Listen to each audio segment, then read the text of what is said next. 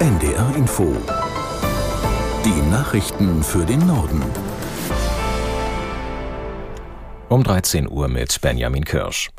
Der Bundestag hat am 85. Jahrestag der Pogromnacht der Opfer gedacht. Bei den Reden der Abgeordneten ging es immer wieder um die historische Verantwortung Deutschlands für die hier lebenden Juden. Auch angesichts der aktuellen Stimmung im Land wegen des Nahostkonflikts. Aus Berlin Jan Zimmermann. Die historische Verantwortung des Landes müsse sich jetzt in konkretem Handeln zeigen, sagt Bundestagspräsidentin Bärbel Baas.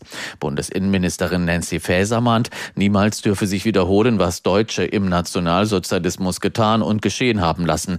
Genau deshalb dürfe Deutschland nicht wegschauen, wenn Jüdinnen und Juden heute angegriffen werden durch die Terrororganisation Hamas in Israel genauso wie durch antisemitische Angriffe in Deutschland. In zwei Anträgen, einer von den Regierungsfraktionen und einer der Fraktionen Fraktion CDU-CSU fordern die Abgeordneten, jüdisches Leben besser zu schützen. CSU-Landesgruppenchef Alexander Dobrindt sagt, wer nicht mit Israel und friedlich mit Juden leben will, der könne auch nicht in Deutschland leben. Er fordert von der Bundesregierung ein härteres Vorgehen gegen Antisemitismus. Die Deutsche Bahn hat zu Beginn der Tarifverhandlungen mit der Lokführergewerkschaft GDL ein Angebot vorgelegt. Streiks stehen weiterhin im Raum. Aus der NDR Nachrichtenredaktion Johannes Tran. 11 Prozent mehr Lohn bietet die Bahn bei einer Laufzeit von 32 Monaten. Das sei vergleichbar mit dem Tarifabschluss im öffentlichen Dienst des Bundes, erklärte der Konzern. Außerdem stellte er eine Inflationsausgleichsprämie von bis zu 2850 Euro in Aussicht. Personalvorstand Seiler sagte, man sei einen großen Schritt auf die Gewerkschaft GDL zugegangen.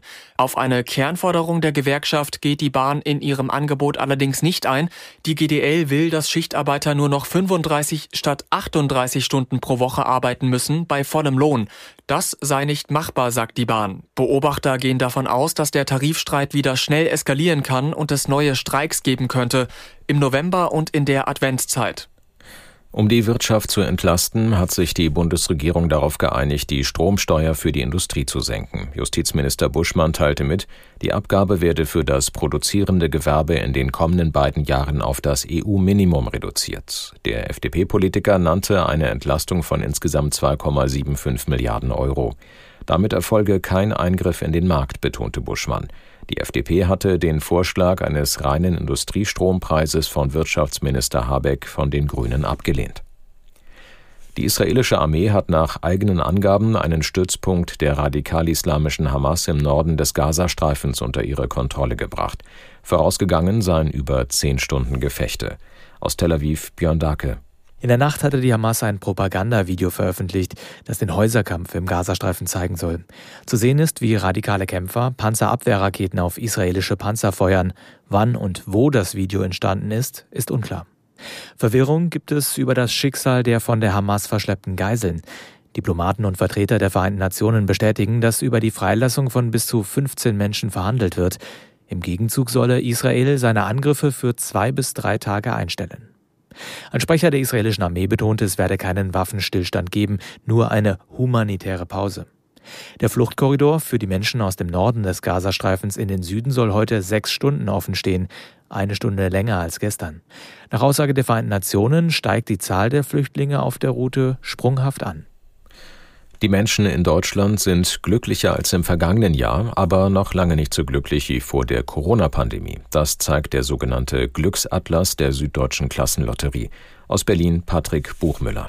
Die Corona-Pandemie wirke immer noch nach und neue Krisen dämpften den Erholungsprozess, so das Fazit der Universität Freiburg, die den Glücksatlas erstellt hat. Erfreulich, Frauen und Familien seien wieder glücklicher. Negativ, vor allem Jugendliche litten unter diffusen Ängsten vor Krieg, Krankheiten und den Auswirkungen der Klimaerwärmung. Das Glücksniveau sei in den meisten ostdeutschen Bundesländern stärker gestiegen als im Westen. Insgesamt gebe es aber kaum noch Unterschiede zwischen Ost und West, auch wenn der Angleichungsprozess noch nicht ganz vollzogen sei, heißt es im Glücksatlas.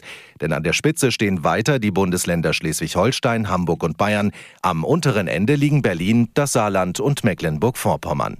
Das waren die Nachrichten.